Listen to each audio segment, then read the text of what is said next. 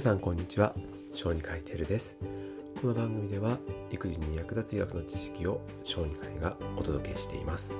今日はチック症難しい。チック症ですよね。チックに関してのお話をしようと思います、えー、チックっていうのはどういう動きかって言いますとこうピクピクってしたりとか目を瞬きしたりとかん。ってこう声をね出したりするこう突然現れる動きのことですね。動きとか声のことです。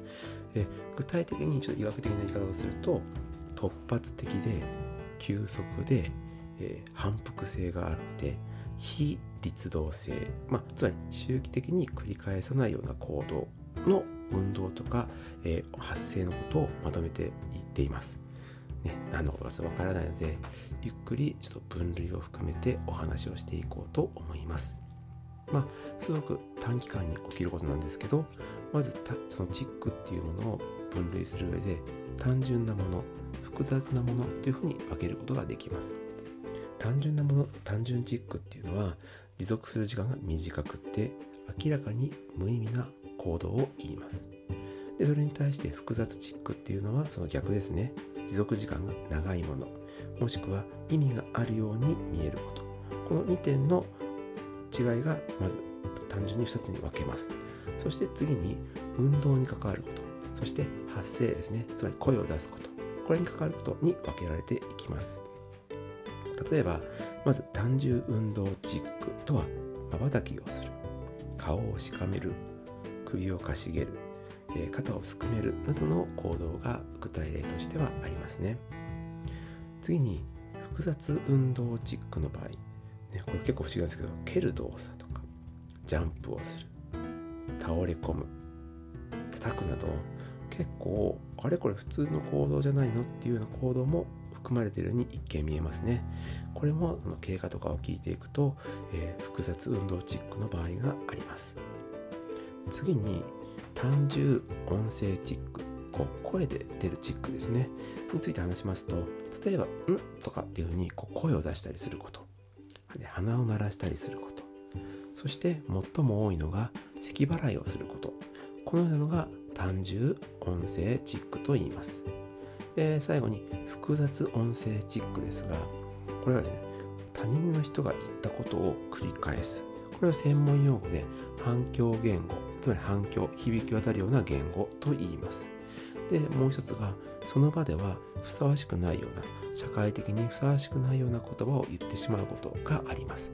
これをですね汚い言葉の症状と書いて汚言症と言ったりします。まあ、このような感じでチックっていうのは様々なこう種類分類があるんですね。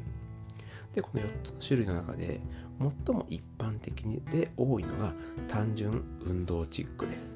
でその中でも顔面のチック。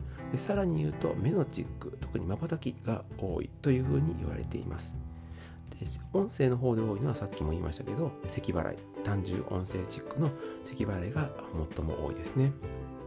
でこうやっていくと例えば自分の中でなんとなくあこう無意識ですね。無意識にあこれ起きちゃうなっていうのが例えばあると思うんです。例えば無意識に目をこうパチパチパチってしたりとかそういうのがあったりすると思うんですね。この無意識っていうところが大事だと思うんですけれど、でそういうのはこう、ね、どうしても心配とか、何で俺自分はこういうのをしてるんだろうなって思った時は、まあ、冷静にみんなで聞いて判断をしてもらったりとか、病院に行けばいいと思います。で、そうやって問診をすると、特にね、特別な検査を行わずとも、このチックっていうのはわかるんです。だけど中には、チックなのか、それとも転換とかでもこういう行動で起きるので、分かりづらい症状とかもあったりするんですね。ですから、自分が今困っているのがなぜなのか、本当にチェックでいいのかっていうのに関しては分からなければ病院を受診して専門家に一度見てもらってその症状とか経過とかを十分に評価してもらうっていうのが大事なのでそのように覚えておいてください、え今回はチェックの症状動きの分類について4つにまとめてお話をしてみました、えー、結構もともとチックっていうのは軽いものなので心配しなくても、まあ、自然に治る例も多いんですが中には長期化したりとか、えー、それで困っている方も多いと思いますので、えー、困った時は病院に行くようにしてみてください、え次回の放送では、えなんでチックが起きるのかなとかその対処法についてのお話をしようと思います。これからも育児に役立つ知識をお話ししていこうと思いますので、是非次回の放送もよろしくお願いします。以上、小児科医テルでした。